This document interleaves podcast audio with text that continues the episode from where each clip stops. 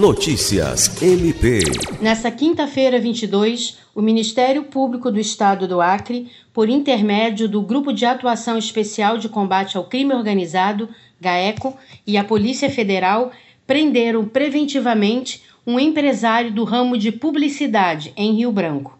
O pedido de prisão preventiva, feito pelo GAECO e deferido pela Vara Única da Comarca de Chapuri, teve como motivação o descumprimento de medida cautelar imposta no âmbito da Operação Cartas Marcadas.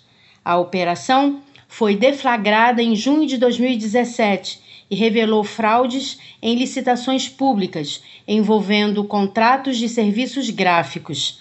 No último dia 8 de setembro, a Operação Bus Door, deflagrada pela Polícia Federal e a Controladoria Geral da União, revelou que o empresário utilizava empresas fantasmas para vencer licitações de serviços de impressão e divulgação de painel de outdoor e bus door. Lucimar Gomes, para a Agência de Notícias do Ministério Público do Estado do Acre.